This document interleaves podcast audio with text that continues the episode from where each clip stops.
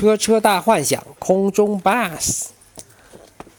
大清早，青蛙太太一边热牛奶，一边催促着：“上班要迟到了，得抓紧时间。”青蛙先生好像没听见，他不紧不慢地洗漱，不紧不慢地穿衣服。青蛙太太着急了：“你看看马路上的车都堵成什么样子了！再不赶紧出门，上班真的要迟到了。”青蛙先生从窗口看看楼下的马路。大大小小的车从街头排到街尾，可是他还是不紧不慢地坐到餐桌边儿，不紧不慢地喝牛奶、吃面包。青蛙太太看了一眼墙上的钟表，简直急得要跳起来：“上班真的要迟到啦！你得早点开车出门。”别急，我今天不用开车上班。青蛙先生打断青蛙太太的话。亲爱的，你忘了，咱们家里已经安装了 bus 停靠系统。哦，瞧我这脑子，怎么把这个忘了？青蛙太太看着阳台边安装的绿色手柄说：“我就不吃。”吃完早餐，青蛙先生走到阳台上，把绿色手柄往下一拉，阳台上方的一盏彩虹灯闪烁起来。就在青蛙先生打了一个领结的功夫，一辆在空中行驶的巴士从远方开过来，紧挨着阳台缓缓停下。尊敬的乘客，欢迎搭乘空中巴士，我们将为您提供安全便捷的空中服务。青蛙太太忽然想起一件重要的事情，她转身去拿了一把伞，说：“天气预报说今天下午有雨。”他把伞递给青蛙先生。可是青蛙先生却没有接伞，他回答道：“我下班乘坐空中巴士，可以直接到达家里的阳台，不需要用伞。”他说着，在青蛙太太的脸上亲了一下，继续说：“亲爱的，我去上班了，晚上见。”说完，青蛙先生就登上了阳台边的空中巴士。空中巴士向前开去，不需要等红绿灯，也没有堵车。一路畅通无阻，比青蛙先生自己开车不知道要快多少倍。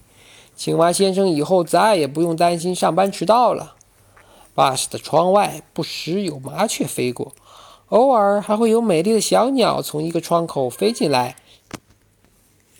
有一些乘客还是头一次乘坐空中巴士，他们显得格外兴奋，一边和小鸟打招呼，一边欣赏着车窗外的美景。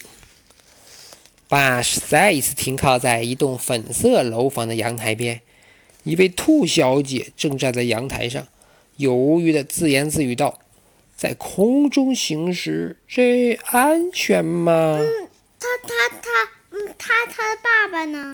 不过，最终兔小姐还是下了很大的决心，小心翼翼地登上空中巴士。巴士继续前进，可是兔小姐坐在位子上却发起抖。在巴士转弯的时候，他吓得大叫：“我们，我们会不会掉下去？”也许是受兔小姐的影响，乘客们都开始不安起来。万一巴士在空中发生故障怎么办？要是要是我们从空中摔下去，哎呦，想想都好可怕！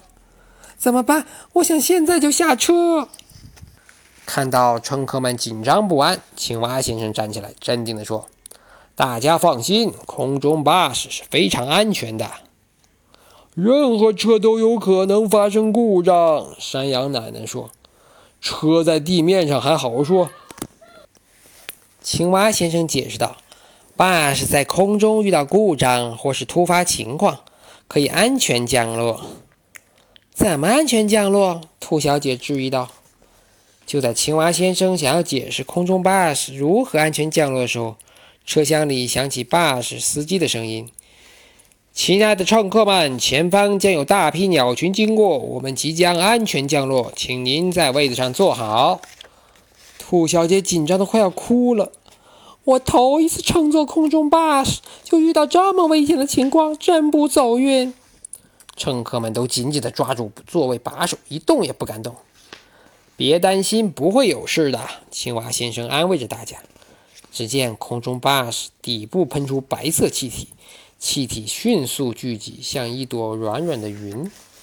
云朵拖着巴士安全平稳地降落到公园的空地上。